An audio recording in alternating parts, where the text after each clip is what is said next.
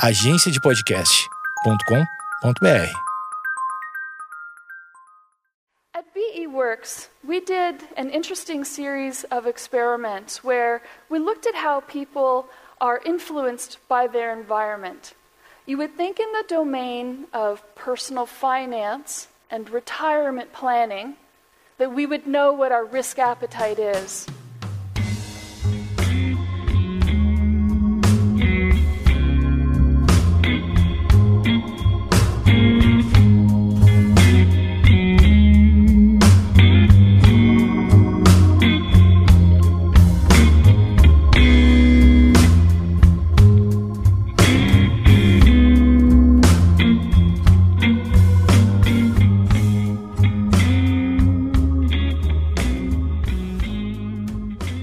Pessoal, tá começando mais uma Geekonomics Rádio, o podcast do site Geekonomics. Hoje, três convidados muito especiais para falar de um tema super atual e um tema muito importante também, que é economia comportamental. A gente vai explicar hoje qual que é a diferença de um economista comportamental para um economista, entre aspas, comum, quais são as rotinas, o que um economista comportamental faz no seu dia a dia e quais as diferenças básicas que nós temos nas pesquisas e nos experimentos em economia comportamental. Nós trouxemos nada mais do que três excelentes convidados para aqui para conversa no Geekonomics Rádio. O primeiro deles que já é sócio aqui inadimplente do, do, do podcast, que é o Rafael Jordão. Depois você comenta. Que é o Rafael Jordão, que é psicólogo organizacional na empresa brasileira de serviços hospitalares, pós-graduando em economia comportamental pela SPM, ou seja, tá intimamente ligado com o assunto, né? E o Rafael é um curioso, né? Escritor do Geekonomics, tá lá, já tá com alguns artigos. O último dele, inclusive, muito bacana, confiram lá no site. Então, seja bem-vindo mais uma vez, senhor Rafael Jordão. Ah, muito boa noite, boa noite para todo mundo que tá ouvindo. Essa noite é, é, muito legal, né? Que nós temos a estreia da Marcela, né?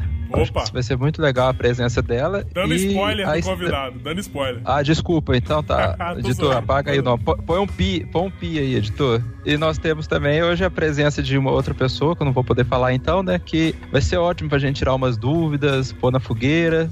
Vai ser bem Suspense interessante. suspense não. A parte da fogueira é o que mais tá pegando aqui, inclusive. É hoje o dia da vingança. essa raiva, sabe? Existe uma raiva interna aí que eu não sabia que era tão forte, sabe? Vocês estão precisando de análise, vocês estão precisando de análise, Ai, gente. Quem não tá, né? Quem não tá? A segunda convidada, como vocês já viram aí que o Rafael deu um mega spoiler da introdução do podcast, é a Marcela Marcato. Que, dentre outras coisas menos importantes, ela é também agora oficialmente autora no site Geekonomics. Olha, olha que status, hein? Enfim, Ó. mas brincadeiras à parte, a Adorei. Marcela estreou com o seu primeiro artigo sobre a Mary Poppins, se Mary Poppins é ou não economista comportamental. Acesse o site, o artigo tá bem legal. E a Marcela também é formada em marketing com foco de atuação na relação de consumidores e análise de comportamento de consumo, ou seja, né, também intimamente ligado ao tema desse podcast de hoje, e é amante e viciada em jogos de tabuleiro. Olha isso. Olha isso. O Rafael não falou, mas ele também é. Inclusive, Eu a gente tá montando um grupinho aí de jogo de tabuleiro, enfim. Marcela, seja bem-vinda à Geekonomics Rádio e aproveitando publicamente, seja bem-vinda também ao site Geekonomics. Obrigada, Matosinhos. É um prazer. Foi- tem sido muito divertido participar com vocês dessas aventuras é, comportamentais e eu espero que muita coisa bacana venha por aí. Caraca, muito bom Aventuras Comportamentais. Eu acho que vou mudar o nome do site. Pelo menos o pessoal vai conseguir falar, né? Porque o que eu já ouvi de Giconomic, Griconomics, é uma.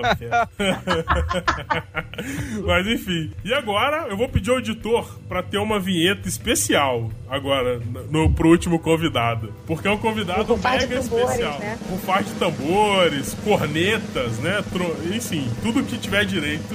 Porque hoje aqui no podcast de Economics Rádio a gente tem talvez a maior autoridade, seguramente uma das maiores autoridades no assunto no Brasil e talvez a maior. Conosco aqui é a professora Flávia Ávila. Olha, o currículo da Flávia é, é insano, né? A- além de ser coordenadora e organizadora da pós-graduação e MBA em Economia Comportamental pela SPM. A Flávia também é mestre em Behavioral Economics pelo CEDEX, que é o Center for Decision Research and Experimental Economics, da University of Nottingham. Além disso, a Flávia também é fundadora do site economiacomportamental.org, é, que também tem muito conteúdo da área. O pessoal lá é muito mais aplicado do que a gente, tem muita coisa séria sobre economia lá e sobre a parte de pesquisa acadêmica. Uh, então vale a pena conferir também economiacomportamental.org. E como se não bastasse isso tudo, a Flávia ainda é co-organizadora do Guia de Economia Comportamental e Experimental e fundadora da consultoria In Behavior Lab. Seja muito bem-vinda, professora Flávia Ávila. Lembre desse convite e dessa apresentação quando for dar minhas notas, por favor. então, vocês entenderam agora por que foi uma apresentação diferente, né? Com música e tudo. Então, tem que fazer um certo jabá, né? Mas brincadeiras à parte, seja muito bem-vinda, professora Flávia Ávila. Muito obrigado por prestigiar o Geekonomics, esse hospício aqui na internet, com a sua presença aqui no podcast. Boa noite, pessoal. É uma honra para mim estar aqui com vocês. Adoro, vocês sabem, acompanho sempre o Geekonomics. E é um prazer aí estar falando dessa área que acredito que aí tem um prazer tal. Você, o Rafael, ela que somos apaixonados aí pela área. Então, muito feliz de estar aqui obrigada pelo convite. É isso aí. Então já deu para perceber que hoje o assunto aqui tá imperdível, né? Então, como sempre, o senhor editor vai rodar a nossa vinheta e a gente volta logo em seguida com mais uma Geekonomics Rádio. Se liga aí.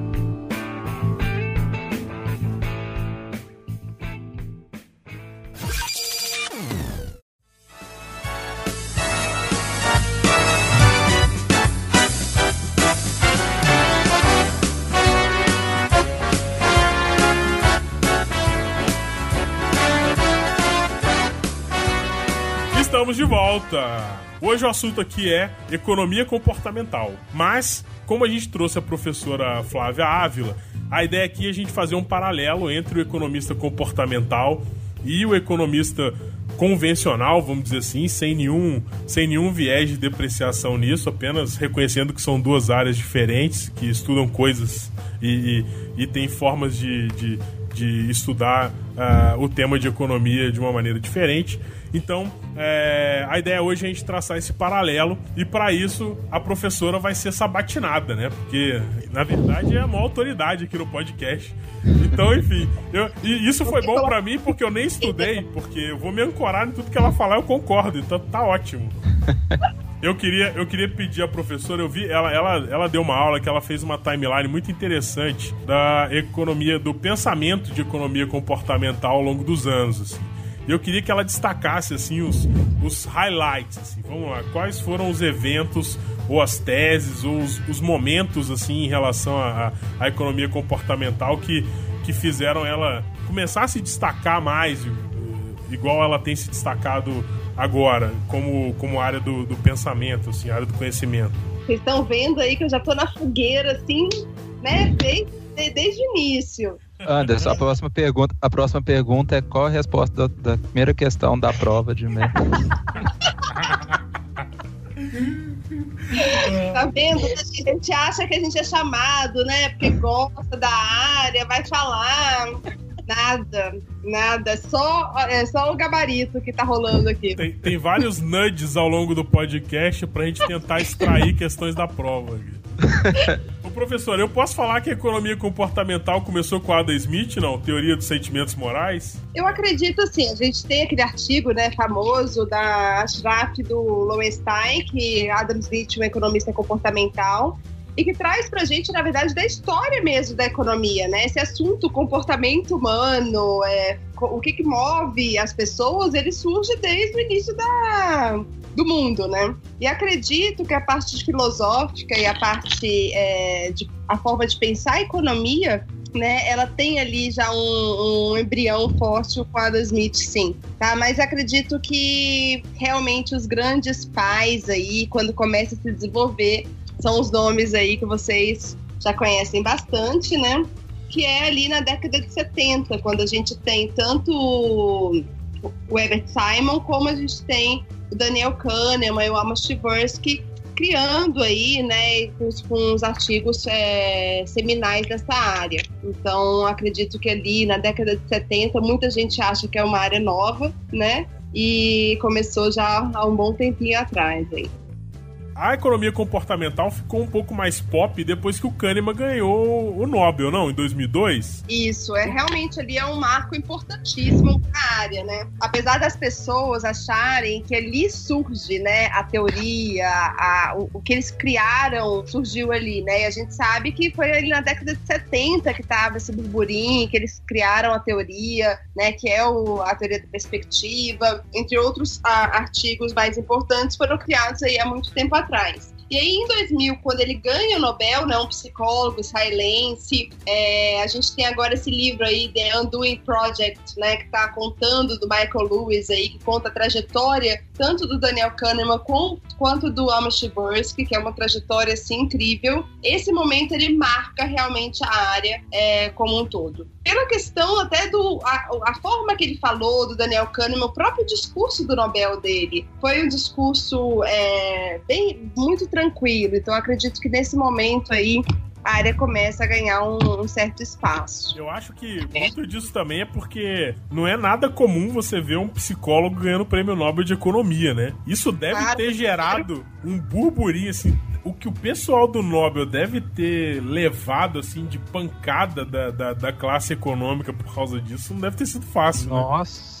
Não, imagina, né? E foi o primeiro, né, psicólogo, primeira pessoa não economista, né, psicólogo a ganhar um, ao Nobel dessa forma. E agora é interessante, eu acho interessante assim, que se você for ver o que ele, o que, que ele ganhou o Nobel, como que também eles conseguiram entrar nesse meio. Então, acho que é um mérito do Daniel Kahneman né, e do Amos Tversky, que infelizmente faleceu aí precocemente antes do Nobel, que é o coautor dele, de ter feito uma linguagem que os economistas também pararam para observar, pararam para ver a parte econômica em si, né? Então isso é um mérito grande aí deles de, dessa conquista. É, e eu acho que acabou que eles chegaram numa num momento assim que a própria divisão de, do conhecimento em nichos assim começou a, a ruir um pouco, né? Porque em ciências humanas é, é, é difícil você considerar, por exemplo, a economia como uma área do conhecimento de forma isolada, a psicologia também, a sociologia, né? Então uh, eu, eu sempre eu sempre me questionei muito na faculdade, assim, tipo, por que que a gente, na economia, a gente não fazia mais, mais créditos em sociologia, por exemplo, política também. E eu acho que a, a, essa questão do, do Kahneman ter chegado como psicólogo, levado o Nobel de Economia, é, também abriu um pouco a cabeça, assim, da, da área acadêmica, de que, cara, o legal é você usar o ferramental de conhecimento disponível para resolver problemas em qualquer área, assim. Eu vejo, assim, na verdade, pessoas como a gente, né, ou pessoas que fizeram economia economia, que desde o início sentiam também uma falta dessa visão, começaram a se encontrar muito ali, né? Então acredito que também por isso cria uma questão mais forte de, de eu falaria comunidade, mas assim, as pessoas se veem ali. Tem muitas pessoas que entram para economia com uma ideia completamente diferente. É interessante você comentar que, que ó, os economistas se veem nessa área. Eu, como psicólogo também, eu, eu vi o, a economia comportamental como uma aplicação prática de coisas que eu estudava. Que eu, né, onde que está sendo aplicado isso? Que, que adianta estudar aquele estudo do Solomon West? O que, que adiantou, assim? Onde que a gente está aplicando isso? Aquele que é famoso, da, das, aquela que tem as três barras e pergunta pra pessoa. As sociais que a gente Isso. Viu. A gente vê assim, é, nós vemos, vemos algum estudo de psicologia social, em, em, geral, né? A gente, tá, mas e a aplicação disso? Onde que eu tô vendo isso no meu dia a dia? E eu acho isso muito interessante. A economia comportamental me chamou muita atenção por conta disso. Que eu, tá, eu tô vendo na prática algumas coisas que eu via que era muito fechado na área acadêmica. O, o, cara que entra em economia, assim, eu quando entrei pelo menos no vestibular, o cara acha que é mercado financeiro, né? Você achou que você ia ficar calculando PIB Pô, toda hora, né? Eu trabalhar na Bovespa. Eu sou economista formado pelo UNB e não tem matéria de mercado financeiro, você não tem finanças, né? Então as pessoas que entram, elas têm um baque, assim. É, realmente, normalmente é bem diferente do que, do que eles esperavam. É, isso é uma, isso é uma confusão. E é engraçado a gente, a gente considerar que o próprio Kahneman, em algum momento da obra dele, se questiona que se ele tivesse publicado tudo o que ele publicou no departamento de psicologia, se toda a obra teria avançado como avançou, né? Assim como os economistas não se enxergam é, nessa, nessa área híbrida, os psicólogos muitas vezes também não, né? É o Sandy Castro fazendo milagre, né?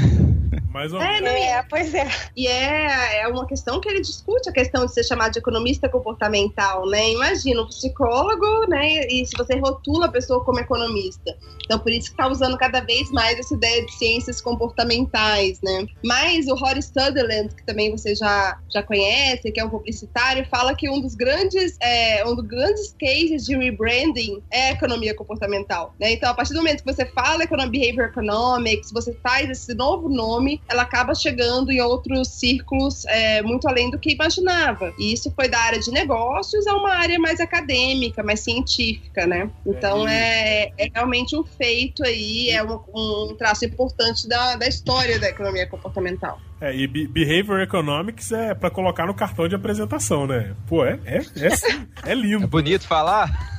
É, e aí eu posso falar uma Vou coisa. anotar essa. É, não, é tão interessante que quando eu voltei, eu falava assim, gente, o problema de expandir essa área, né? Eu voltei, ninguém sabia, na verdade, antes da gente ter o site. Sabia, mas assim, tava muito isolado, né, as pessoas. Eu falei, poxa, Behavior Economics é tão cool, sabe? É tão legal. Lá você tá na moda. Aqui você fala economia comportamental, gente. Olha, olha coisa chata, né? Já não tem o mesmo, o mesmo glamour, assim. Você- E eu lembro, isso, a primeira vez que a gente foi fazer o curso, o primeiro curso da SPM foi em novembro de 2014. E que a gente teve muita dificuldade de pensar como é que vai chamar esse curso, gente, né? Assim, tem uma forma de chamar de outra coisa, né? Porque realmente essa é, não tem essa conotação tão cool como tem lá fora. É, não, acho que é é a própria, própria palavra, né? É um pouco menos interessante, mas enfim. Tem um, um texto de um psicólogo organizacional, Adam Grant, que ele cita é, quando eu deixei de ser psicólogo organizacional e passei a ser economista comportamental. Ele cita que uma vez foram apresentar ele numa palestra em um lugar lá, aí falaram que ia apresentar ele como economista comportamental. E ele falou: Não, mas eu sou psicólogo. Aí o cara que ia apresentar falou: Não, mas economista comportamental é- soa muito melhor. A história dele é ótima. E ele é ótimo, né? O Adam Grant é, é, é- é- é incrível. Quantos economistas comportamentais que não são economistas a gente tem visto por aí exatamente por isso, né? Não, É. mas essa eu história de. consolada, porque eu não sou economista e e isso pra mim tem feito muito sentido. Todas essas descobertas têm feito muito sentido. Então, me senti consolada aí com essa abertura para os não economistas, tá, gente? Ah. Depois que o Karl Marx se, se autodeclarou economista depois de ter lido um livro na área, tudo tá valendo tudo. Virou festa. Ah, bom saber, então eu sou filósofo também, sou. É. Eu sou, eu sou chefe Marx. de cozinha também. Mas se for só um Mas livro, enfim. tá valendo, então. Mas olha só, voltando, voltando um pouco, a gente falou do Kahneman, que é, sem dúvida é o, é, é- é o maior nome, eu acho que na área, é, ou um dos maiores, tá entre os três maiores. Mas a gente tem visto também que tem surgido uma galera bem, ah, vamos dizer assim, não sei se sem querer ser pejorativo, porque eu consumo muito e gosto muito, mas tem um pessoal bem pop, né, na área. A, a Flávia falou do, do Michael Lewis. Cara, como que o Michael Lewis tá publicando, né? O livro dele tá brotando aí pra tudo que é lado. Toda hora que eu entro na internet eu recebo um aviso que tem um livro novo dele saindo. E o próprio Dan Ariely também, né? Que ele é uma pessoa que não tem o rótulo de economista comportamental, pelo menos eu não, eh, eu não vejo ele muito nessa, nessa vibe, mas os estudos dele são largamente usados na economia comportamental. Não, Eu tenho é quase certeza que ele se apresenta como economista comportamental, viu? É? ele se pensa como economista comportamental. Apesar da, né, dessa questão de, de, de palavras mesmo, ele se apresenta atualmente. Eu ainda acho que o Kahneman, apesar de ter tido é, todos os insights mais sensacionais, é, o Ariely tem um pragmatismo que eu acho que é encantador, sabe? Assim, quando você senta para ler alguma coisa do Ariely, me dá essa uma vontade de, nossa, vou fazer isso também. Será que dá para testar alguma coisa? Eu acho que ele tem essa pegada mais mais pragmática. É, o da foi a porta de entrada aí de- da grande maioria do alcance, né? As pessoas que foram, é, começaram a conhecer gostar, até pelo jeito mais comercial mesmo, mais descontraído, né? Mais divertido. É, ele realmente foi a porta de entrada de muitas pessoas. Mas uma coisa muito interessante, que a ideia que ele é, mas ele, ele tem uma ideia de divulgação, mas ele também é um pesquisador, né? Ele faz, ele tem ideias novas, ele pesquisa, Os ele gera experimentos são incríveis. Né? Isso é muito legal. Aqueles experimentos sobre a desonestidade dele, para mim, são. Não, é são... melhor, né? São Não, e- melhores. Nossa, são bons demais, são muito bons. Não, e tem o- o- os experimentos que ele fez no Quênia, que, que a gente até discutiu em, em uma, outra, uma outra ocasião, que foram incríveis sobre como ajudar as pessoas a economizar mais. Assim, para mim, é, é- é a forma como ele estrutura o experimento, é, eu acho muito bacana. Como é que ele tá em empresas e ele fazendo mil coisas. Ele ainda foi super receptivo com a gente no guia, né? A gente chegou a trocar e-mail, ele ia até fazer um webinar pra gente, e aí realmente ficou tudo muito corrido. Mas assim, é muito interessante a forma dele se envolver em vários projetos, né? E comprar as ideias. Então é, é outra questão muito legal dele aí. É, eu quando assisto ah, ele falando, dando palestra, ou algum experimento que ele, que ele tá conduzindo e tal, eu, eu saio meio afetado, assim. Eu, eu, eu saio tentando fazer experimento no dia a dia com tudo. Tipo, aí eu faço umas loucuras, assim, tipo, mudar a forma como você aperta a mão da pessoa. É, é, umas coisas assim, tipo, você começa. Eu não sei se vocês têm essa paranoia, assim, de, de ficar inventando um monte de maluquice no dia a dia pra ver se, se a reação das pessoas mudam em relação a você. Lá, lá no emprego agora eu tenho, eu tenho mudado, assim. Eu, eu, eu tô numa, numa situação que eu tenho que ser muito crítico, assim. Então eu sou validador do, do trabalho de uma série de pessoas, né? Então, eu acabo que eu tenho, uma, eu tenho que ter uma visão muito crítica e, e não raro ah, ah, eu tô fazendo crítica ao trabalho de todo mundo. E isso é, pô, é, é desgastante, né? Porque. Você é aquele cara que o povo acha legal ir no setor. É, exatamente. Eu chego, eu chego no setor. Querido. É, tipo assim, acabei com o meu dia, né? Mas enfim, aí é, eu, tenho, eu tenho feito algumas, algumas besteiras, assim, tipo, é, de é, passar, tipo, passei uma semana sem fazer nenhuma crítica negativa pra ninguém. E comecei a perceber se, se, se isso tinha reflexo no desempenho, na produtividade, na- no cumprimento de prazo e tal. Então isso, eu tenho ficado meio, meio paranoico, assim, com essa história de experimento. Não sei se sou só eu, mas... Não, não é só você não, viu? Eu tive que fazer seleção de, de uns menores, eram pessoas assim, muito inexperientes, 15, 16 anos, pra trabalhar com serviço administrativo mesmo. Jovem aprendiz? E o, isso, e o que eu li daquele capítulo do Rápido e Devagar da seleção dos recrutas, acho que eu li aquele capítulo não sei quantas vezes. Falei, gente, como que o Kahneman fez isso? Como que eu posso usar, ah, ser mais objetivo, tirar esse efeito halo? Como que eu posso fazer isso? Aí eu bolei um jeito de selecionar os meninos. Eu não sei agora o resultado, né? Mas vamos ver agora. Eles chegaram até foi essa semana lá no serviço. Mas assim, a gente fica tentando experimentar tudo, fica, fica curioso pra ver se vai dar resultado ou não. Eu acho isso sensacional a gente começar a olhar desse Eu jeito. acho, é, concordo. Você acha interessante como você também vincula muito a economia comportamental com experimentos. Se a gente fosse pensar, a economia comportamental não é exatamente né, o experimento, mas ele testa uma perspectiva, uma forma diferente de pensar mesmo. Você olha uma situação e você acaba ol- olhando de uma forma mais experimental, né? Então, assim, ah, se aquilo ali, se aquele pontinho fosse diferente, qual que seria o efeito? Que, né, normalmente uma pessoa em, em outras circunstâncias não teria, passaria batido, né? Então é esse olhar, é treino do olhar, né? Não, e, e falando, eh, foi bom a Flávia ter falado de experimento. Acho que dá pra gente entrar um pouco mais nesse tema, assim. Falando de um pouco mais de experimento. A economia comportamental, ela tem uma, vamos dizer assim, uma orientação, uma base forte da, na questão da experimentação, né? Que é um pouco diferente da economia convencional, que muitas vezes tem também a questão da, de experimento, mas eu acho que tem um vínculo maior com validação matemática, né? Do, do- dos modelos e, e dos experimentos que são, vamos dizer assim, elaborados. Ô Flávio, você que tá, que é a pessoa que já fez milhares de experimentos aí comportamentais. Como que funciona isso assim na, na prática? Do, é, você consegue enxergar uma diferença assim é, grande entre um, um economista comportamental e um, e um economista, vamos dizer assim, que, que estude ou pesquise temas é, que fujam um pouco do comportamento humano? É, é uma coisa até interessante, que é um erro que algumas pessoas cometem, nesse sentido, assim, a gente fala que a economia comportamental é ciência empírica, né, de dados. Tem muitos outros economistas que trabalham com dados, na verdade, assim, um bom economista hoje em dia, ele tem que saber programar, ele tem que saber mexer muito bem com dados. Então, assim, é, uma, é às vezes um erro que acontece um pouco e pensar que mais a economia comportamental é empírica, né? Que as outras, as outras áreas não são. O que, que acontece, eu acho que o mais característico da economia comportamental é que você gera mais dados primários, né? Assim, o que, que são dados primários? É você gerar sua própria informação, né? Você manipula algumas variáveis e você gera aquela informação. Quanto se a gente pensar na economia no geral, se usa muito dados secundários, que é como se fosse o IBGE, censo, dados do mercado financeiro. Então você tem um dado é, secundário. Então, assim, o que acontece, que eu acho que é uma coisa bem diferente, é isso. No, na economia comportamental, você gera normalmente os seus dados, né? Você tem que fazer um questionário, você tem que fazer experimentos, tem que manipular tal variável.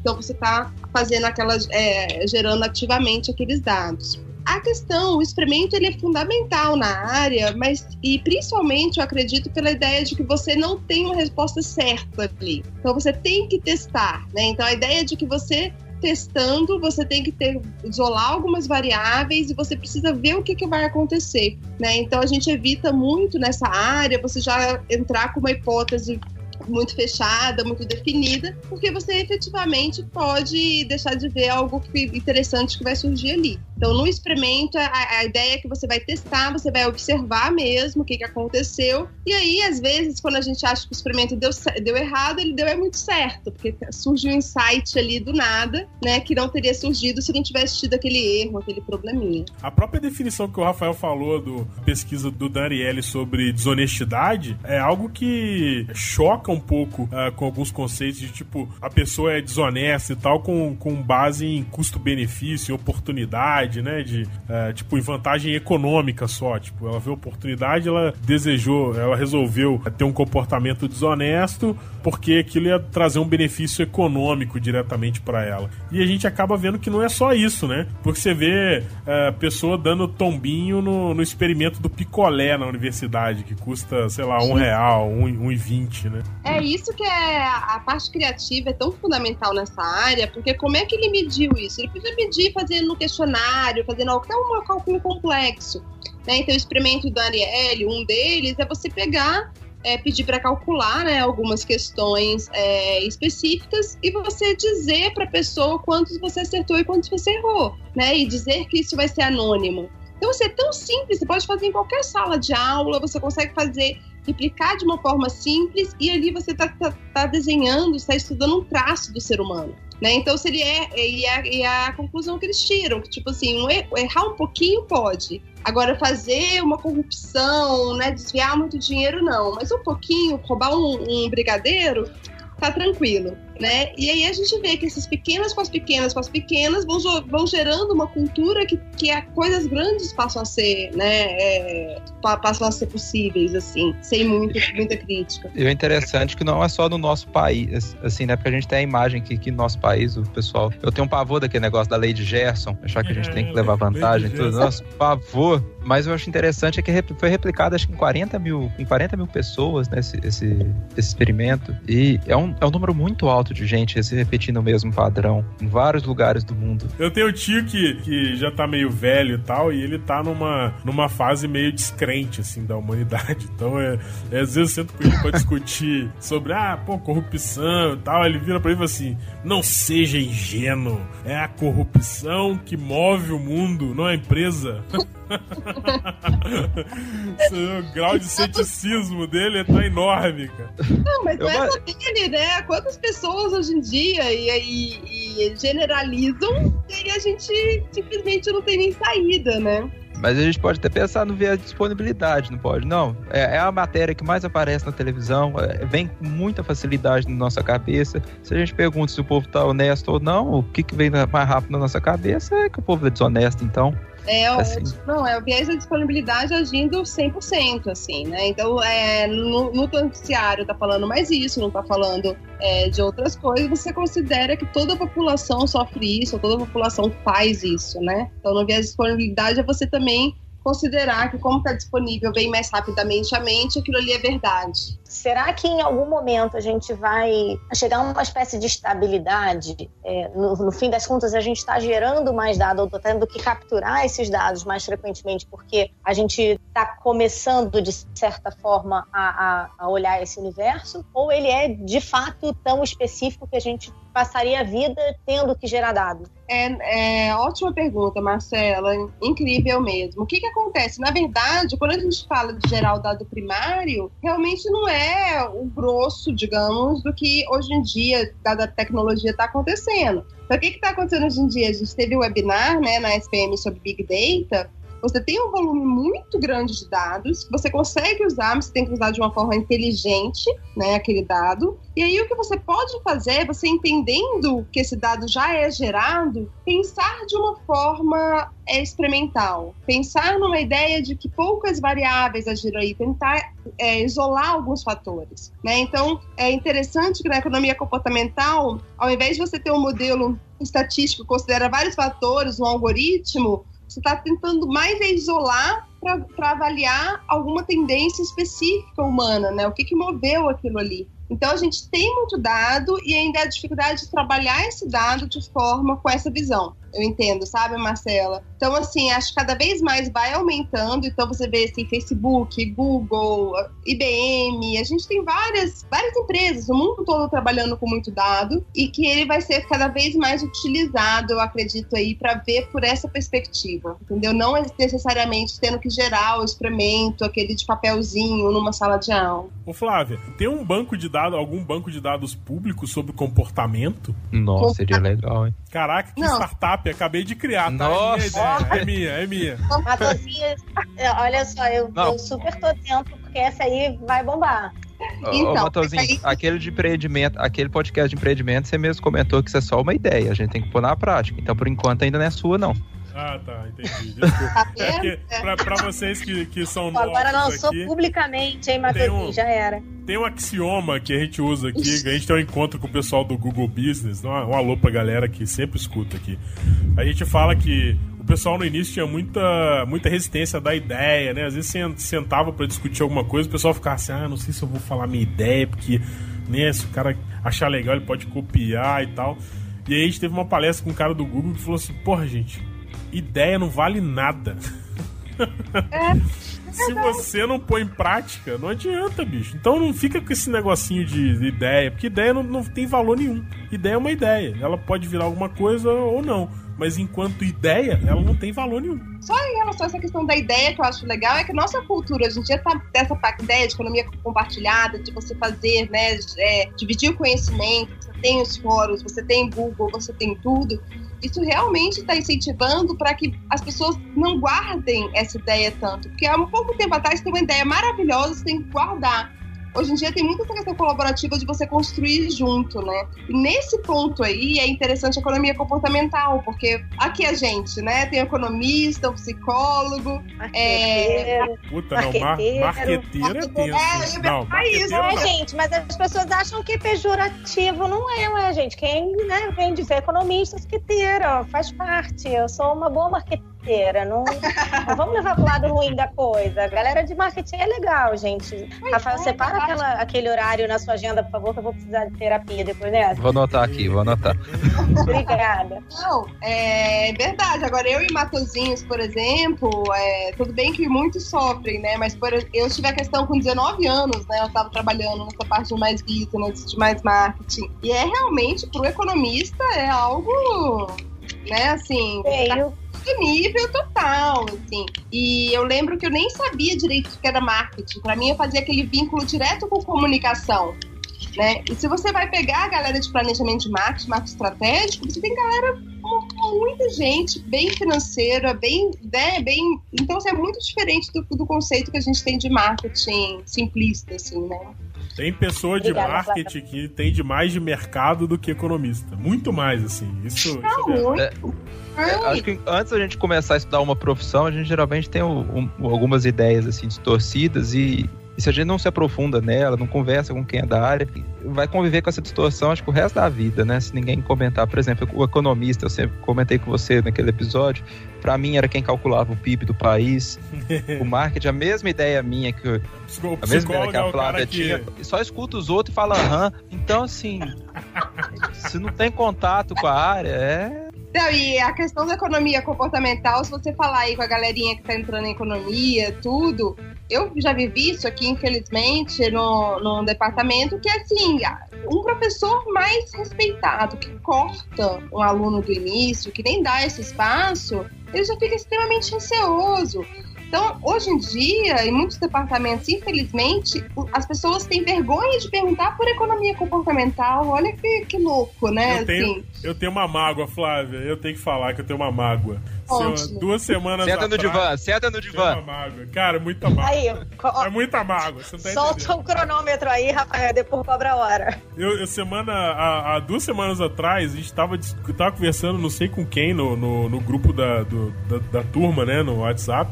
E aí a gente tava estudando uh, alguma matéria, não sei se foi do, do professor Guilherme e tal. E a menina me mandou, cara, uma sugestão de leitura de economia comportamental no livro de microeconomia do Varian. Aí eu falei assim, porra, essa menina é louca completa, né? Como é que vai achar economia comportamental no Varian? Um livro mó clássico da área, né? Aí eu fui lá, olhei e tinha lá um capítulo, economia comportamental. Cara, o professor, cara, desculpa, mas a minha faculdade não tinha. Foi zero, assim, ele nem, nem passou pela cabeça dele chegar nesse tema. E, é. e, isso rolou uma mágoa, porque eu falei, caraca, eu tenho Vari aqui em casa já tem um bom tempo, não vou divulgar a idade, né? Mas eu nunca tinha parado para chegar. Tá no finalzinho do livro lá, discreto lá, Economia Comportamental. É, muitos livros que tem, tem um livro que tava tentando procurar aqui, um de economia. Tem vários livros clássicos que tem um capítulo que fala um pouco de economia comportamental. Mas existe muito essa. É, e aí eu acho que é uma coisa que a gente, né, como economistas comportamentais, vocês, cientistas comportamentais, é uma coisa que estudar isso deve estar melhorando, que é esse preconceito inicial. Assim, fala economia comportamental, a gente sabe pelo menos o nosso meio, e da psicologia também, é, no marketing também. Fazendo um resumo aqui, né? Eu, eu, acabei ficando um pouquinho em cada área. Na economia é que é uma área né, muito psicologia, você não consegue medir, uma área, uma área menos, menos séria, menos, menos é, difícil de, de você medir, né? Um balaio de gato de Subjetivo, comportamento. né? Subjetiva. Então, para o economista tem isso. Para o marketing, assim, poxa, a gente já faz isso há muito tempo, quando ouve de longe, né? É tudo igual, só tá fazendo rebranding, tá chamando de economia comportamental uma coisa que é, a gente já faz. Aí acho que vocês podem falar, dar, dar, o depoimento de vocês, né? Porque só depois realmente eu vejo quantas pessoas entraram para o MBA, quantas pessoas entraram para o curso, que vem, poxa, é algo diferente mesmo. Mas quem chega lá, sabe? Eu acho que essa é uma, é uma questão. E na psicologia também existe muito preconceito, né? Com a parte de, de economia, tem o behaviorismo, né, a lista do comportamento, cognitivista. Só de você falar para alguns meios, isso é um, um palavrão. Engraçado é que durante o período que eu, que eu estive na psicologia, eu, eu tinha uma cadeira de economia. E em nenhum momento o, o professor, que na época, aí, já que é para desabafar Matosinhas, aproveitei também, tá?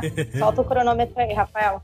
É, Opa! Quando, quando eu passei pela psicologia, o, o professor que dava a cadeira de economia, é, em nenhum momento fez essa associação. Então, eu, eu acho que, assim, é, em, em várias oportunidades a gente perde perde a chance de fazer o vínculo, de, de, de demonstrar que a coisa tem relação, porque eu acho que as pessoas é, não veem, ou o preconceito está tão arraigado que não, não deixa a coisa acontecer. É, eu, e exatamente, eu acho muito triste também quando a gente pensar, né? Tanta gente nova entrando, né, nas graduações do curso, visão de mundo, com várias ideias, tudo. E quando eles pegam uma pessoa que para ela é alguma, de alguma forma uma referência, é uma pessoa que ela admira, tem um corte tanto no início, aí é o que a gente já estudou né, no MBA, de ancoragem, a pessoa, é, ela, ela é tolhida ali naquele início, numa coisa que nem muitas vezes é, é a gente sabe no MBA ou em vários no site, tudo são pessoas guerreiras quem continuou na área, né? Porque teve muito não. Então, é, eu acredito, acredito muito que é um pouco triste você ter essa galerinha nova, sabe? Cheia de gás que entra, cheia de ideias. E quando entra no curso de economia, seja psicologia, é tão tolhida, né? Assim, de, de início também. Agora, ó, eu vou dar hashtag fica a dica aí para currículo de economia. Se der economia comportamental no primeiro período, meu amigo, a taxa de abandono do curso tende a zero. Que é muito Mas é. prático. É, é muito prático. Cara, você não é, sabe é. o, o, desespero que é você entrar no, no, nos primeiros períodos de economia e começar a estudar cálculo. Cara, não, eu você... sei. É, Não, olha o sabe, caso. Realmente, é. Olha o caso. Eu sei, eu sei Pela risada da Flávia dinheiro, eu imagino que realmente deva ser tortuoso. Eu posso ter, eu posso falar uma coisa legal, é que, tipo assim, eu entrei pra fazer, eu fui economista, mas eu tive uma sorte, eu me considero super sortuda de eu ter tido a oportunidade de trabalhar em pricing, né? Pri- Price Intelligence, da parte de inteligência de preços, testando a velocidade de preço. Então, assim, quando você testa e vê na prática que acontecia isso, ou seja, o preço aumentava, as pessoas que compravam diminuíam, né? A demanda diminuía. Isso era muito legal. E eu via também que as pessoas que estavam no próprio departamento, a gente tem um professor até que é conhecido dos nossos grupos, tudo, se encantavam também em ver aquele dado tão simples, sabe? Tão simples e que mostrava tanto. E que eu acredito que eu tive aquela oportunidade de ver no- ali, na raça, sabe? Mudando o preço de banda larga e mudando de preço e vendo qual que, como se comportava. Mas quantas pessoas, quantos alunos ali, se tivessem visto isso, um exemplo prático, da, como você falou, Matozinhos, no início da graduação, ele falaria, putz, cara, isso acontece mesmo, né? Assim, Ah. realmente eu tô, eu tô- vendo uma coisa aqui que acontece, é um dado verídico, né? Não, porque na, É. minha, na minha faculdade, é, a gente tinha duas questões, vou contar rápido aqui. Pra você ter ideia do meu trauma, né? Que quando eu entrei pra fazer cálculo, não tinha professor de cálculo na economia. Então a gente tinha a opção de fazer com a engenharia ou atrasar o curso. Então fui fazer na engenharia. Puta, puta abstração da realidade, né? Mas enfim. gente Cara, é, é su- surreal demais, assim, você fazer cálculo na, na engenharia. Mas, enfim, o trauma, o trauma fica pro Rafael depois na sessão gratuita de análise, né, Rafael? Ah, não, gratuita não. Isso. ai, ai, enfim. Olha, Rafael, Mas uma no coi- status quo, faz uma primeira gratuita e depois ele segue, entendeu? A chance dele É, você pode ser você cadastra seu cartão, Matozinho. Você cadastra, cadastra seu cartão, vou cobrar só a partir do segundo mês. tá você vai no primeiro mês. Esse Aí é, o, esse é o cara da psicologia.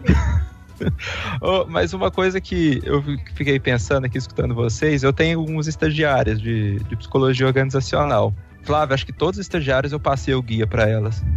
Ah, que bom. Todos, eu falei, lê isso aqui, olha com um olhar mais crítico tal coisa, vamos pensar aqui, nisso aqui, porque.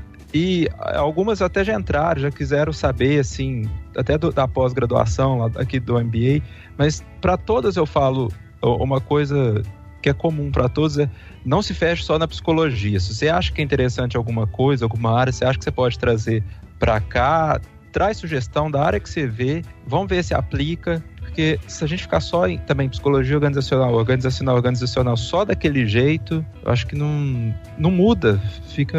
Assim, as mudanças são, não vem com coisa nova. Se você for pensar antropologia, sociologia, tem tantas áreas que hoje em dia tem menos peso, digamos, menos brilho. E, cara, tem insights que ficam perdidos lá que podem ser usados em psicologia organizacional, em economia. Eu, acho- eu acho assim, a- a- a- o cruzamento de, de, maté de matéria, de disciplina, a gente só tem a ganhar. Não, eu não vejo assim. Não que a psicologia organiz- organizacional seja lenta, assim, mas é, a gente tem a ganhar com, com tentativas de coisas novas. Eu até, assim, Anderson, antes de você continuar falando, a questão da regressão à média é, é uma coisa que, assim, eu nunca tinha parado para pensar. Mas, por exemplo, as avaliações de desempenho lá do, do meu serviço, se elas vêm 100 um ano, se elas vêm 100 outro ano, se elas vêm 100 outro ano e ninguém está regredindo a média, porque a gente tem uma média, essas pessoas na verdade estão mostrando que elas não estão sendo avaliadas. Uhum. É um É ponto aí. que a gente fala, peraí, Você tem uma avaliação virtual, né? é, ó, ó, peraí, cadê a avaliação real dessas pessoas? Então, assim, a gente cruza as- as matérias, cruza as disciplinas, eu acho que tem tudo para ganhar mesmo.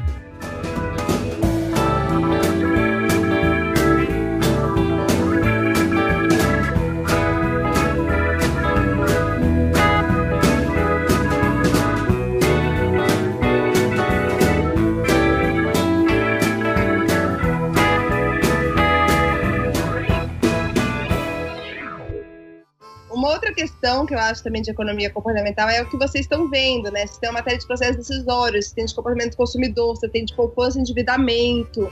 Comportamento é. É. tudo. E formar um economista comportamental é difícil, cientista comportamental, né? Porque você é tudo, né? E a gente tem que realmente ter esse desafio aí de não, não fechar as casinhas, né? Porque poderia, ah, porque o MBA na SPM vai ser mais focado em marketing. Cara, se a gente faz só marketing, não é economia comportamental, né? Então, você- Não, então Flávio. vocês discutindo isso de forma, acho que mais na, na prática. Aí. Depois que eu vi o trabalho que a CVM tem feito em, em comportamento, assim, em análise de comportamento, meu queixo caiu. Falei, caraca, eu nunca, eu nunca iria pesquisar nada sobre comportamento na CVM. E hoje em é... dia é um dos principais centros de estudo né, no Brasil, não é? Eu tô enganado ou não? Não, eles estão cada vez mais é, é, crescendo nessa área, né? Eu acredito assim, a economia comportamental no Brasil, especificamente, pô, a gente tem a professora Vera Rita, né? É, Ferreira, que ela é uma professora que tem aí, realmente foi na vanguarda nessa área de psicologia econômica, ela acabou sendo vinculada muito com a educação financeira. Então, os, até os próprios é, conferências da CBM estavam vinculadas à educação financeira, educação do investidor. E eles, ao, ao, longo do tempo, eles foram vendo como era muito mais amplo, né? Então, assim, eles foram, ou seja, de um ponto forte que a gente tinha no Brasil, que era uma equipe, pessoas muito, com muito foco em educação financeira, essa área eles foram se abrindo para abrir cada vez mais esse leque. Então, hoje em dia tem, sim, um núcleo né, de estudos é, e que está desenvolvendo cada vez mais, ainda com muito foco né, na parte financeira, mas que tem desenvolvido cada vez mais essa área.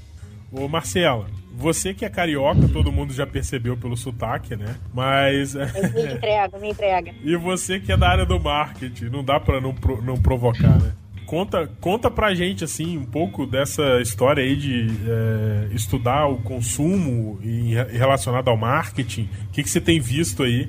Porque a, a, a Flávia falou e, e, realmente é verdade, né? O marketing parece que vem utilizando muito da, da, do ferramental em relação à análise de comportamento de uma maneira até meio intuitiva, né? É, e, eu, e, eu, digo isso também não depreciando, mas é porque o marketing ele tá praticamente 100% na prática, né?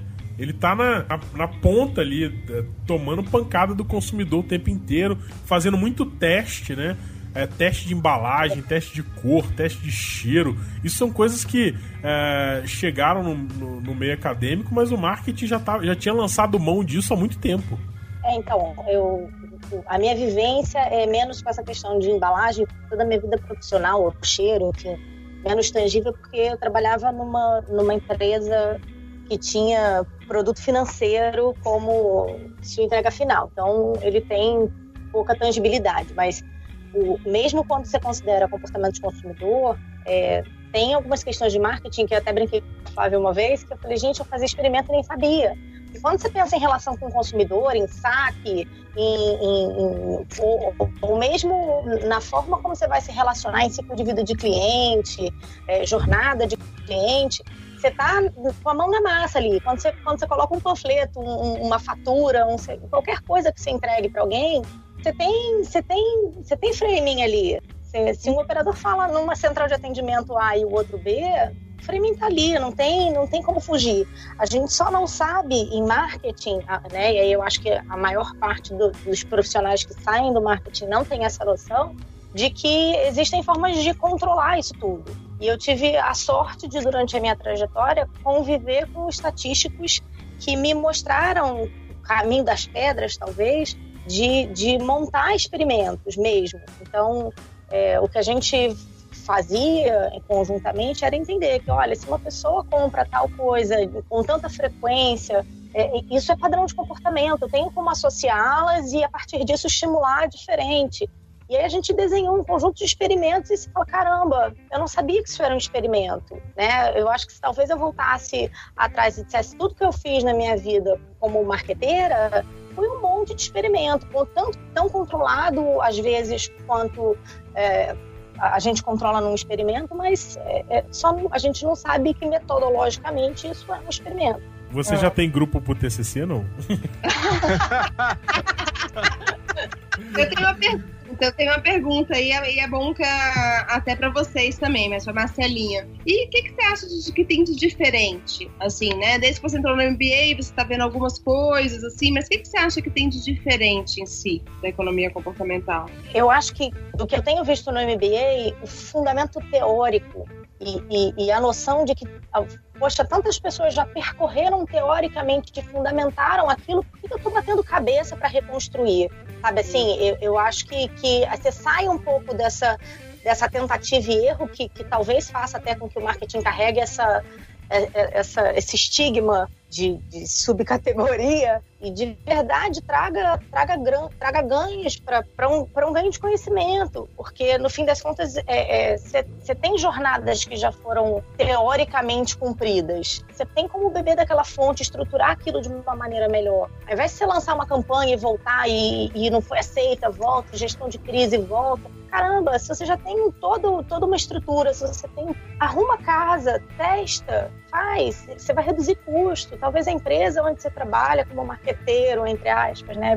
Um bom marqueteiro, vá perceber isso de uma maneira distinta. E, e eu até brinquei com, não foi nem com o Guilherme, foi com o Bernardo. Falei, nossa, eu queria ter voltado no tempo e, e ter tido a oportunidade de entender tudo o que está sendo discutido, por exemplo, sobre educação financeira, na época em que eu trabalhava numa empresa que, que tinha um produto financeiro, porque, poxa, estava ali às cegas testando, tentando coisas, abordagens, e caramba, estava tudo ali.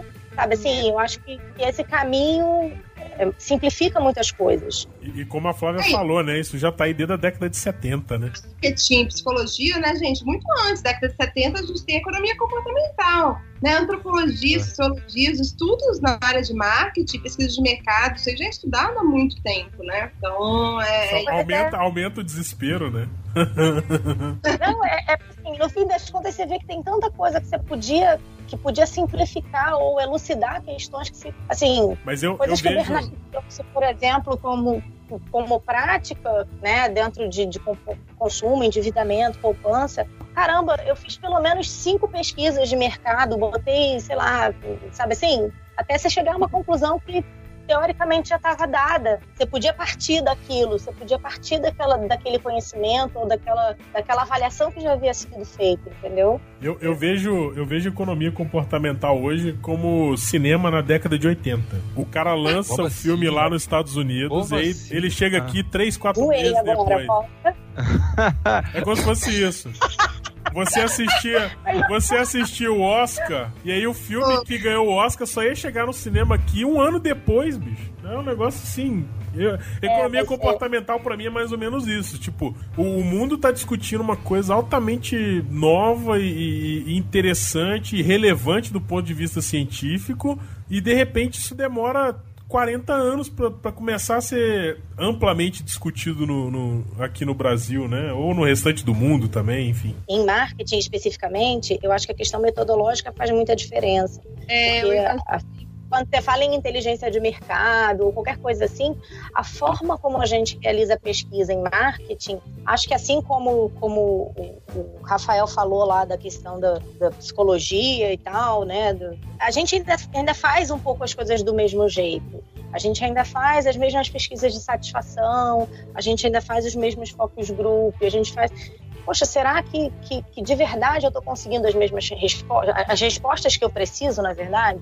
Será que, ah, beleza, o índice de satisfação da empresa tal subiu, e o, que, que isso de, de, fato representa, o que, que, que, que você está conseguindo capturar daquilo, o quanto aquilo é relevante ou não para uma companhia, enfim. Eu acho que a economia comportamental poderia ser um instrumento de, de mudança para esse tipo de, de abordagem. É, e ela é realmente, como você falou, uma metodologia, né? Pode ser que em algum momento, alguma questão pode ser respondida realmente com uma né, pesquisa, pesquisa eleitoral. Vão ter questões que não dá, que é aquele momento, a gente já, já, já estudou muito aqui, né? Sistema 1, Sistema 2, que é a proposta do Daniel Kahneman, né, de dividir nosso, nossa forma de pensar. Se a gente tem essas duas formas de pensar, para quem não, né, não, não, não viu o podcast anterior, né, Anderson? Pois é, então corre lá, dá o pause. Dá o pause e vai assistir o outro. Vai assistir o outro, mas resumindo, assim, não tão bem como eles fizeram. É, a gente tem duas formas de pensar: uma que é o sistema 1, rápido, intuitivo, emocional, e outro sistema 2, que é você pensa um pouco mais complexo, você para para analisar. O que acontece é que a gente normalmente está no sistema 1, né? 90, 95, 100% do tempo praticamente a gente acaba construindo alternativas, construindo estratégias focadas no sistema 2. E por que, que isso é importante? Porque se você for avaliar, colegas de vocês também já trabalham com isso, a ideia é que você, se avaliar uma situação de sistema 1 usando metodologias de sistema 2, não vai dar certo. Né? Então vai ter momentos que você pode efetivamente usar uma metodologia que requer a pessoa parar para pensar. Em outros casos, você quer pegar uma estratégia de embalagem, de, de impulsividade, você tem que trabalhar com metodologias que efetivamente mensuram isso, né? Caraca, olha que coisa mega simples, mas que eu nunca tinha parado para pensar. É, é o filme que chegou agora. Olha só. Acabou de estrear aqui um que filme. isso? Rapaz, não, mas é, é sério. Não, você acaba, você a, acaba pensando, é, olha como que, que um conceito é, relativamente simples assim abre uma, uma vertente de, é, de significado para pesquisa enorme. Tipo, se você está testando algo, é, ou você está fazendo uma pesquisa, ou você está criando um experimento em que é, ele, ele pode estar tá sendo fortemente influenciado ali é, pelo sistema 1, não adianta você querer é, criar uma condição ou, ou, ou, planejar o experimento forçando a pessoa a, a, participar usando o sistema 2, por exemplo, que é incoerente. Quando você, de, quando você, faz pesquisa de mercado, que, que geralmente é, é não segue esse padrão de sistema 1, sistema 2, a maior parte das companhias hoje toma decisão com base em um resultado que não reflete a realidade, que, que não vai. E, e quando você fala em gerir experiência de cliente e de quanto isso é importante para uma companhia, vai sair tudo torto. A chance de dar errado é enorme. é, e, e, outra coisa, assim. E é onde a gente fundamenta hoje a grande parte das decisões das companhias, né?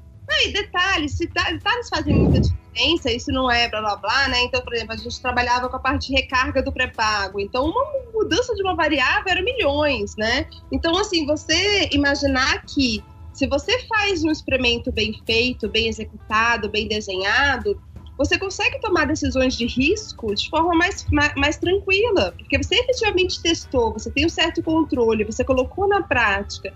Então, assim, para decisões que envolvem muito dinheiro, muito risco, ele pode ser uma estratégia tipo assim, vou dormir à noite, é, vou, vou, colocar minha, minha cabeça no travesseiro, entendeu?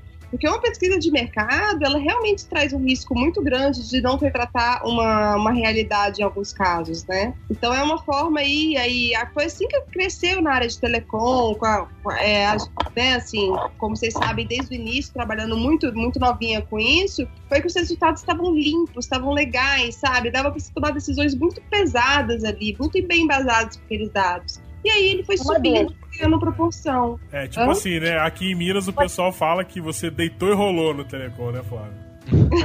Ai, deitou assim, e rolou, é... né, Flávio? Eu, eu, já gastei muito com pré-pago por sua causa. Eu já gastei. tem uma aí, mágoa aí, tem uma mágoa meus pecados. Mais uma mágoa, peraí, peraí, mais uma mágoa Deixa eu anotar aqui. Eu já comprei, eu já comprei muito plano de SMS pré-pago por causa da Flávia, eu não usava. olha, olha. Mas olha, gente, assim, quem é apaixonado por dados, vocês sabem que eu sou, eu sei que muitos de vocês também. Assim, a Intelecom você tem uma base de dados gigantesca de estado histórico, você faz uma intervenção, você vê como que isso repercute, né? Você tem é, volume de, de ligações, SMS, internet, qual celular que a pessoa usa e por aí vai. Então são muitas variáveis que em muitos lugares não. Então a gente tem também, sei lá, Latam, a gente tem algumas empresas que elas conseguem pegar muitas variáveis históricas, né, presentes e medir no futuro. E Telecom é uma delas. Então para quem é apaixonado por comportamento, tudo, sem dúvida é uma é, é, é uma área interessante. Agora, eu fui pagar meus pecados, porque a gente via o pré-pago fazendo tanta coisa errada, tanta coisa errada, Aí eu desisti e fui pro mestrado, entendeu? Você ah, não, não, vai escapar, não. Não vem dando desculpa, não. Olha, a fatura, dessa, dessa, a fatura dessa terapia, Rafael, você manda pra Flávia. Não manda pro Matheusinho, não, tá? SMS no preparo. Ah, eu acho que a gente vai ter que conversar, viu? Que essa terapia aí tá rendendo, viu? O pessoal tá reivindicando bastante aí. Meu Deus. Mas enfim. Eu queria só fazer uma pergunta, uma última perguntinha pra Flávia, mas que é a seguinte: vocês acham que o mercado brasileiro, as empresas brasileiras estão maduras para lidar com ciências comportamentais? É uma ótima pergunta, mas assim, aí eu queria trazer, porque às vezes a gente tem aquela questão, tipo assim, Brasil não chegou aqui ainda e etc. E também é uma coisa que a gente tem que tomar cuidado, porque lá fora ainda, por mais que esteja na mídia, tudo ainda é uma área é bastante nova também. E aí, quando a gente teve no guia lá, que a gente tem aquela parte que vocês sabem que a gente fez entrevista né, com pessoas da área, quando a gente foi fazer o, a entrevista com o Rabi Darker, né, o diretor do lado do Yale Center of Consumer Insights, a gente perguntou isso. Você acha que as empresas estão maduras para, né, já estão realmente implementando isso? E ele falou, ah, eu não tenho aqui exatamente a resposta, mas ele falava que está no, tá no estágio ainda embrionário.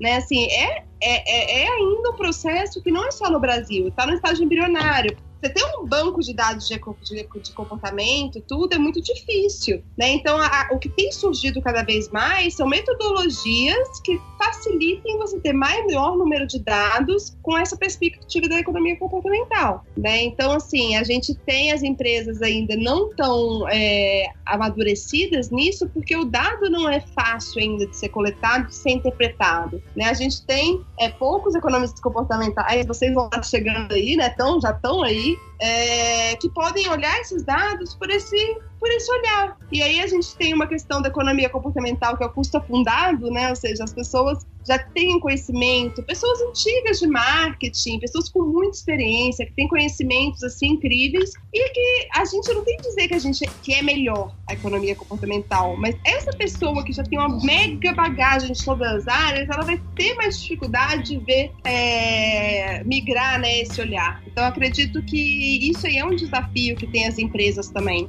tá? Que é essa ideia de, ah, não vou fazer, é custo fundado, né? Assim, ah, a gente já faz algo parecido. E aí você não vai estudar de forma aprofundada, você nem vai saber que é diferente, né? Você já, você não, você não faz. Então isso acontece nas empresas e aí não é só no Brasil, é no mundo inteiro. Então existe uma mudança aí, né, de paradigma, uma mudança de pensamento que ela vai acontecendo e a gente ainda está no, eu acredito, no início aí da, desse processo, independente de ser Brasil. Ou seja, Posso- a gente vai posso ter dar que minha cortar opinião? muito capim pra poder ter o gramado lá bonito pra gente jogar depois. Ah, eu posso, eu posso colocar minha opinião, Ah, não? mas isso é Eu legal. acredito, é, mas Não, é bacana, mas ó, é, alguém vai ter que desbravar aí, né? A Não, Flávia já não. desbravou já. eu acho que não é. Sim, sim. Mas assim, em termos de mercado, isso ainda, ainda precisa. A, a- a minha sensação é de que a gente talvez precise de um pouco mais de corpo ou, é, ou de consciência de quem é tomador de decisão. É. De, Mas, de- assim, sabe assim, sabe, de corpo diretor, enfim. tem que ter, ou seja, muitas das, coisas vão por cima, né? A gente vê lá o Behavior Insights Team ligado no Cameron, que ganhou essa repercussão. A gente tem grandes centros aí que realmente a decisão veio de cima, né? Deram, deram poder para eles e eles conseguiram é, aí testar e ganhar dimensão. Mas eu não acho essa questão, eu, eu quis falar que ela não está desenvolvida no mundo todo, mas acredito sim que as, que as empresas hoje em dia estão curiosas e querem saber. Existe mercado, a gente é mais procurado do que a gente pode, entendeu? Existe mercado. Então, assim, o que acontece é, a gente tem que agora, o nosso desafio, acho que é a felicidade de ter vocês, né, de ter toda a turma, é de formar profissionais para que consigam pensar desse jeito. Outra coisa, o brasileiro é muito inovador, o brasileiro é muito criativo, entendeu? Então, assim, existe muito ainda para ter de ideias novas, de experimentos novos que vão surgir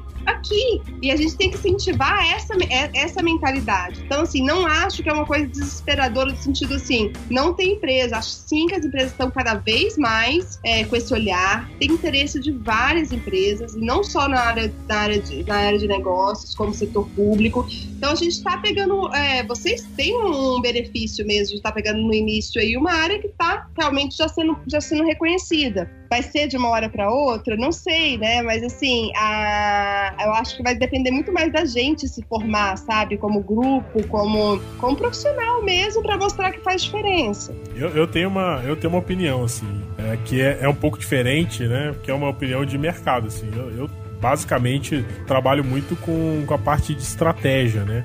É, e por favor, não confunda com planejamento estratégico, né? É, com estratégia mesmo de mercado. E tem uma coisa. Faz propaganda do- da postagem, faz propaganda da postagem do Geek, do Geek Economics. Que, é, inclusive tem um post lá que eu, que eu, que eu digo para as pessoas fazerem menos planejamento estratégico. Ah, acessa lá no link.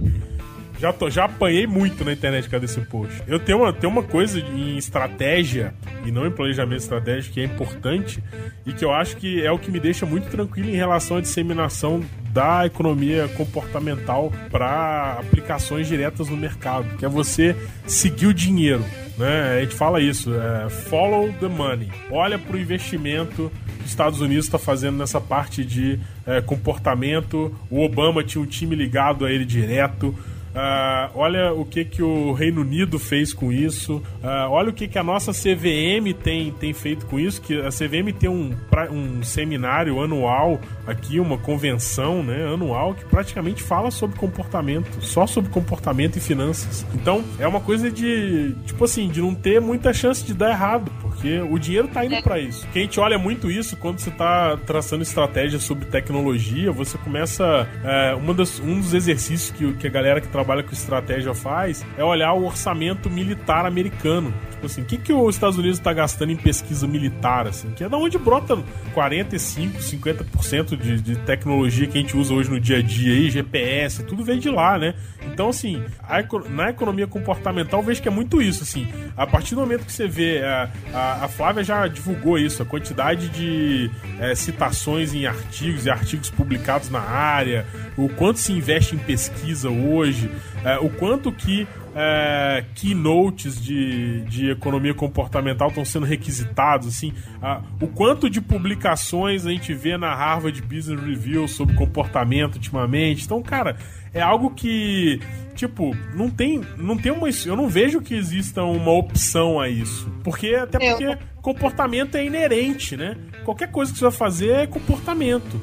Então acho que a gente está chegando num ponto de evolução, tipo, uh, de, de, de, uma, de um monte de ferramental intuitivo que a gente tinha que vai ser complementado e reconciliado com, com essa questão do, dos estudos e de todos os experimentos científicos e a parte mais científica que a economia comportamental vai contribuir.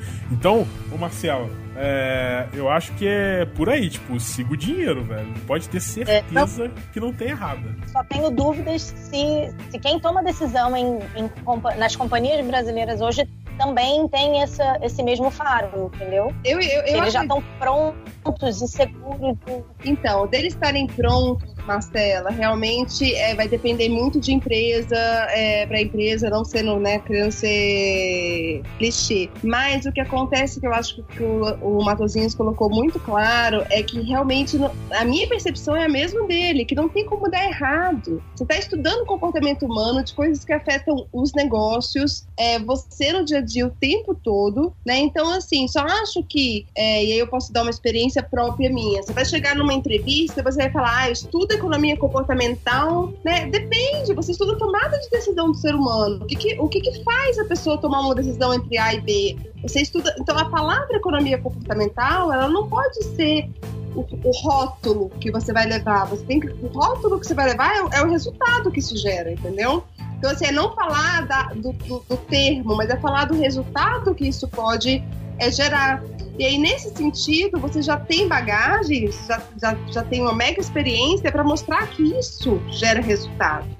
Então, eu não sei se a pessoa precisa ser um economista comportamental numa empresa para ganhar o espaço, sabe? Eu acho que no discurso, no conhecimento, com a prática que vai fazendo, o discurso dessa pessoa fica diferente. Aí, é, agora, acaba... se, se, é interessante falar, que... se falar behavior economics, acabou, entrou. Aí fica chique, aí virou chique. Aí falar. Tem como dar errado. Se não. falar Behavior Science, entrou como CEO. Sinto lhe falar, Matozinhos, que não é bem assim, porque pensa que eu cheguei com mestrado em Behavior Economics, né, no final de 2013. E não foi assim. Como é que o site foi criado, economiacomportamental.org? É que as coisas que tinham tudo para dar muito certo, né? Posso dar, é bom que eu até um depoimento pessoal, entrevista na Inglaterra, Deloitte, etc e tal. Eu falo, vou voltar para o Brasil, porque o mercado tá bombando, né? Naquela época, em 2012, 2013, a gente estava super bem em economia. E quando eu chego aqui, Behavior Economics para cá não era nada. Era uma palavra, era mestrado, era uma coisa chata, era uma coisa acadêmica. Então, assim, o meu currículo antes de ir para o mestrado pesava muito mais as entrevistas do que o próprio mestrado. Então, Behavior Economics é cool, é legal, acho que vai ficar cada vez mais, né? Já tá ficando. É Mas o é uma filme- realidade que era. Até o filme a- não a- tinha estreado, Flávio, ainda aqui, ué. O filme não tinha estreado. né? Você, É, veio, espero. você veio falar do filme que ganhou o Oscar, mas não tinha estreado. Ninguém sabia ainda. Totalmente. Que bom que agora, olha, as coisas estão. A gente tá ganhando corpo, né? Pra ter mais filmes aí se estrelando cada vez mais e Agora ganhar a mais. estreia, estreia é simultânea, agora. A estreia é simultânea. Tá vendo? É outro nível. Mas eu Mas é cortei o interessante. Rafael, como de costume, né? Esse- eu vou cobrar mais caro, Afonso. É, esses dias, esses dias eu tava conversando com o administrador lá do hospital e ele ele mexe com processos, mapeamento de processos dentro de empresa e tal. E ele falou que ele tem, ele admira muito uma das pessoas que trouxe o processo pro Brasil e hoje essa pessoa acho que trabalha até na ONU. E eu comentando, ah, você tem contato com essa pessoa e ela estuda processo, ela tá feliz com isso, o que que é? Conversando, né? Ele falou, não, ele parou de estudar processo, hoje em dia ele estuda comportamento, não adianta você ter o processo se a pessoa não tá comportando do jeito que precisa. Então, assim, o, o cara trouxe pro Brasil tudo, ele falou, não, ele largou de estudar isso, porque não adianta você mapear o processo e as pessoas não agirem da forma que a gente tá esperando que age. É o, é o grande Entendeu? problema de qualquer empresa, né? Que tem gente, né, lá. Tem gente. É. Se você tirar Então, assim, gente, fica tudo bonito, funciona, não tem problema. Deus me livre de computador, Hans. Deus me livre de computador. A gente tá chegando, acho que já deu um tempo enorme de gravação. E, cara, e, e é bom que o, o papo tá ótimo, né? Eu gravava mais 5 horas aqui com vocês, na boa. Ah, mas enfim, a gente tem que ir caminhando pro final. Eu vou pedir o nosso editor pra rodar uma vinheta pra gente voltar pras, pra amarrar esse assunto agora, pra gente tentar concluir. E eu, mas antes eu vou deixar uma pergunta pra Flávia. Porque eu acho que a gente pegou pouco no pé dela aqui. Ela vai ter que voltar pra gente pegar um pouco mais no pé. Foi muito light pra ela, né, Rafael? Foi muito tranquilo, É, é, muito Marcela, tranquilo foi mesmo. Muito light, né? Eu É. também acho. Então eu vou deixar uma pergunta agora, antes da gente virar pro último bloco das, das conclusões, uh, pra Flávia, eh, que é uma pergunta até meio provocativa, assim. Você acha que no futuro todas as ciências vão ser ciências de dados? A gente fica discutindo Big Data, Big Data na saúde, Big Data na economia, Big Data, Big Data, Big Data. Tudo tá virando Big Data. Você acha que num futuro próximo aí toda ciência vai ser ciência de dados? Enfim, essa é a pergunta pra encerrar. E, editor, roda a vinheta que a gente volta pras conclusões já.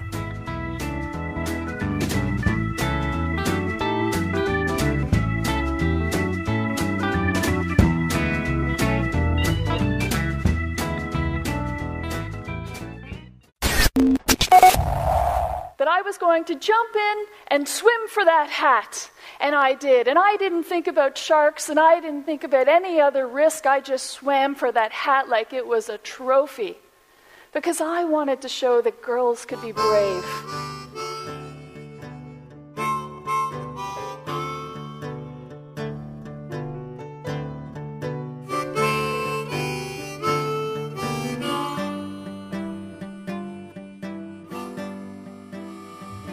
É isso, voltamos, voltamos. E a professora Flávia está queimando na fogueira do Geekonomics. a resposta dela. Eu tenho. A resposta dela é tão complexa. sugiro rufar os tambores de novo. Ou Fausto Tambores, editor. A pergunta é complexa. Não é complexa do ponto de vista é, da resposta, não. É do ponto de vista de como que ela pode se complicar com a resposta. Porque ela, ela, ela tá diretamente ligada no, no, com, no MBA de Big Data. Ela trabalha com Big Data, enfim. Olha, olha a saia justa. Mas brincadeira, mas eu fiz uma provocação aqui, que realmente é algo que eu venho me perguntando com frequência, assim. E, é, e eu venho me perguntando isso porque eu tenho sentido uma necessidade de é, direcionar um pouco do meu estudo para essa questão de análise de dados e de Big Data.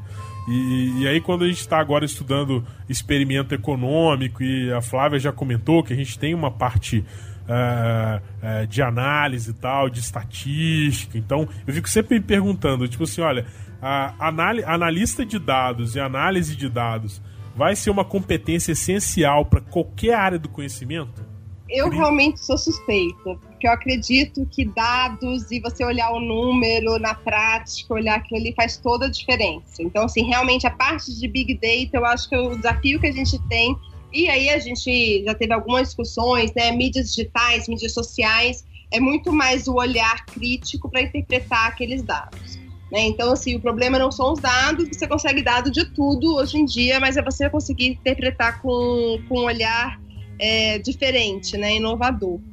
Mas o ponto em relação a todas ser ciências de dados, eu acredito que não.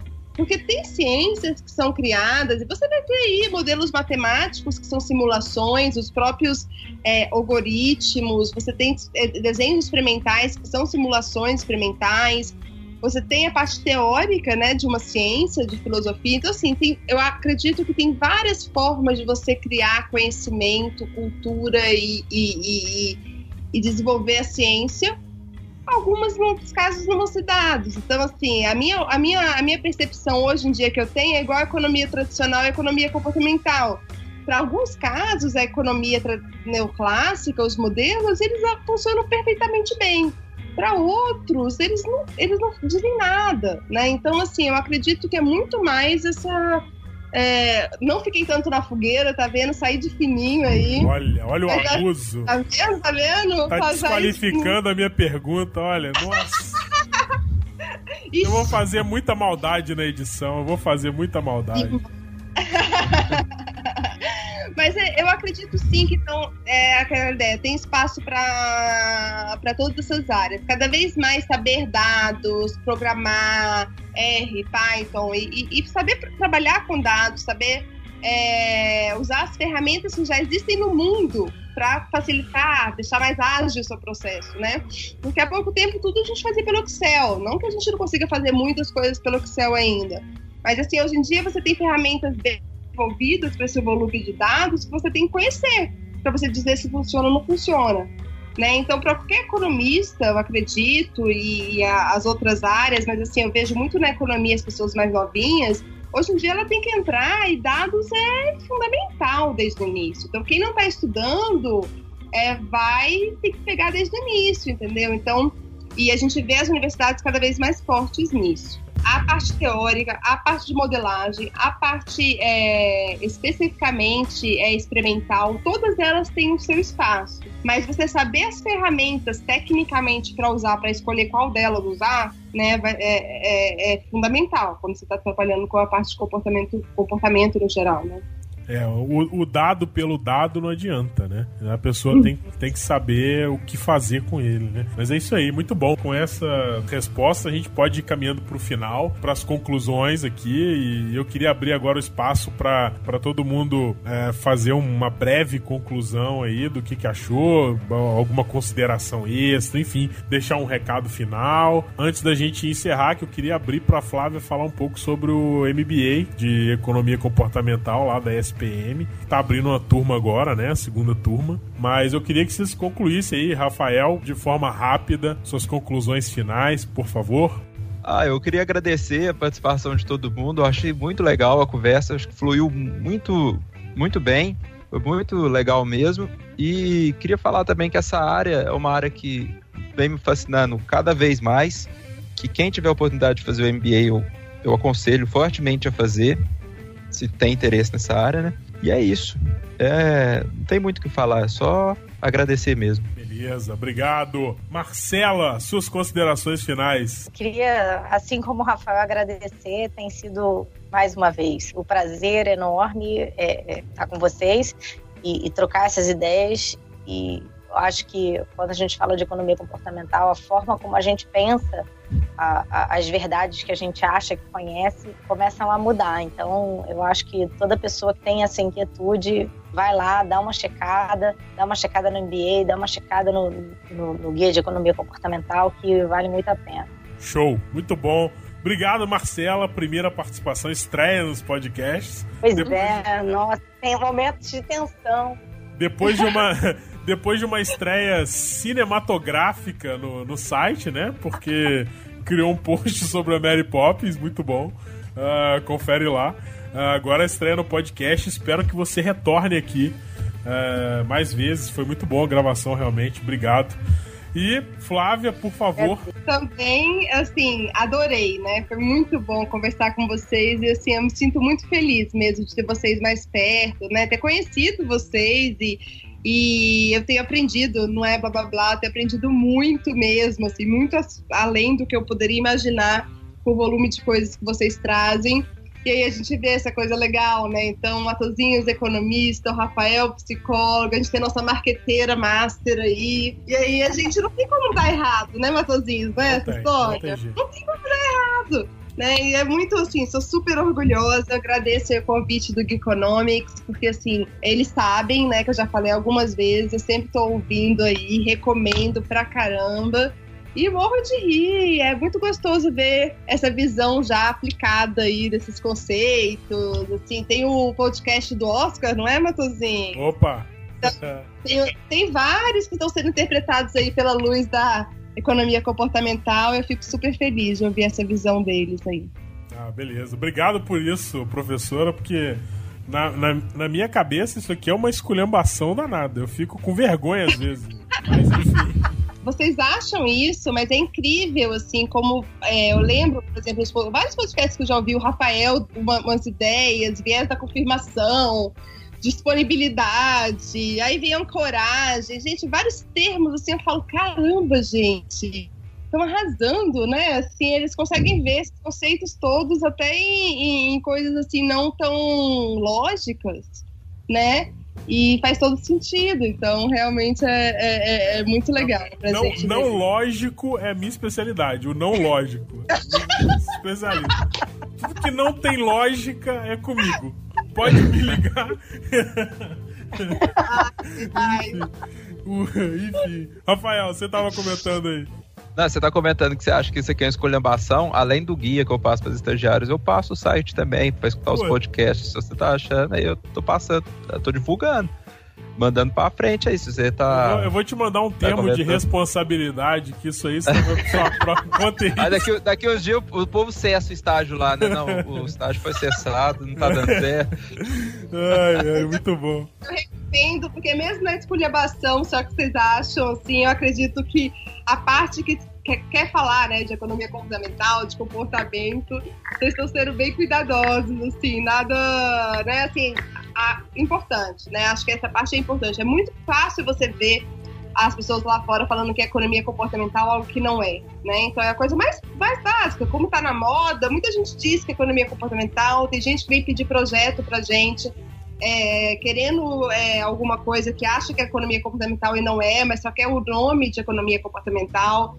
Então, assim, é um problema que a área vive. Então, é muito bom ter pessoas que estão entendendo um pouco mais do assunto, que conseguem falar sem falar uma coisa que ela não é. Né? Eu acho, assim, parabéns, porque vocês têm feito isso de forma muito legal. Então, isso é muito bom. Caraca, muito bom, hein, Rafael? Eu vou, eu vou mandar uma, uma declaração para a professora para a gente poder divulgar essa, essa fala, essa última fala. Essa, é, é, essa parte aí você gravou três vezes, né? Três vezes. Backup agora, né? Né? Ó. Muito bom. Mas assim. Verdade. Pura mas, verdade. Mas aí, mas aí também vale, vale o, o reconhecimento também. É, de agradecer a Flávia também, além do que a gente já agradeceu, porque é, essa, essa facilidade de acesso que, que, que você tem, assim, de você poder te chamar num chat e, e bater papo e, e, e, aparecer no podcast de um monte de maluco aqui de vez em quando e tal, isso, isso faz muita diferença, assim, pra, não só pra uh, pra gente, mas pra, pra galera que também tá procurando esse assunto, né? De ter facilidade de acessar uh, as pessoas. Então, pô, isso é super 10, assim, espero que você continue é, mantendo essa, vamos dizer assim, essa, essa disponibilidade, assim, e, e, eu acho impressionante que a, às vezes eu tenho a impressão de que aonde o pessoal chama, a, a, Flávia vai falar, tipo, eu já vi a Flávia na TV Senado, na TV Brasil, uh, na Globo, no Futura, uh, puta, cara, é, é ótimo isso, porque é meio que uma evangelização mesmo que tá acontecendo, e, e do lado positivo, do lado positivo, de mostrar para as pessoas que realmente existem existem é, coisas que estão sendo discutidas dentro da economia comportamental que são extremamente relevantes para o ambiente, né? Não, não só para a economia, mas para o ambiente socioeconômico, né? Vamos dizer assim. A questão assim de, de agradecer, mas é quando você acredita numa coisa, né? Acho que vocês veem quando a gente está em aula, está conversando tudo. Eu acredito que realmente pode fazer diferença e realmente é alguma coisa diferente que tem a agregar, né? Então, assim, eu gosto realmente de falar e falar do assunto, porque quanto mais pessoas tiverem com esse, é, com esse brilhinho no olho, ou ver uma coisa de forma diferente, eu tenho certeza que o Brasil tem muito a criar em ciências comportamentais, economia comportamental. A gente é muito criativo para a gente ter quase nada de experimentos, quase nada de, nessa área, entendeu? Era pra gente ter milhares de publicações já. Então, assim, e essas ideias, a economia comportamental, é, são ideias. A gente tem que incentivar as ideias. E aí vai ser, como eu falei, vai surgir aí com economista, psicólogo, marqueteiro, todo mundo junto, né? Então, é, e isso é muito importante. E aí eu fico super feliz aí de ter vocês por perto. Tamo junto, hashtag tamo junto. Flávia, você hum. que está lá coordenando o MBA de Economia Comportamental lá na ESPM, conta pra gente, tá abrindo turma nova agora, né? Tá abrindo turma nova, a gente tem a segunda turma vindo aí, né? Começam as aulas já dia 19 agora de abril, então acredito que as inscrições fecham agora essa semana. E tá muito legal, a turma tá assim, as pessoas que estão entrando, a gente tá numa qualidade da turma bem impressionante, assim. A primeira já foi fantástica, né? E é muito gostoso a gente tá vendo essa galera se interessando e o nível que a gente tá tendo na turma. Né? A gente tem uma idade até mais, mais, mais velha, de, de, com muita experiência, bem diferente de alguns MBAs. Então é uma felicidade. Lá a gente vai estar estudando, né? A gente tem estudado a parte de economia comportamental de uma forma mais prática, aplicada, bem hands-on mesmo, colocar na, no dia a dia. Né, sem deixar o que a gente falou um pouco aqui, né, sem deixar que é, fugir a parte teórica e, e, ser responsável em relação ao uso da, do termo e do, dos conceitos, né?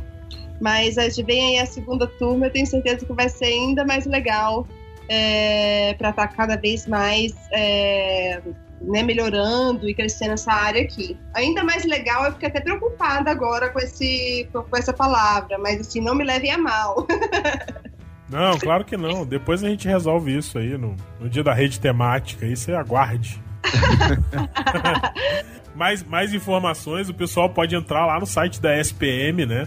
Já tem, é, já tem lá o programa, a forma de ingresso, duração, investimento. Tem a Flávia lá também dando recado, né? Uh, explicando. Então, uh, vale a pena checar. Uh, a gente, eu acho que nós três aqui, eu, Rafael e Marcela, estamos cursando, né? Acho que a gente pode atestar realmente a qualidade do curso.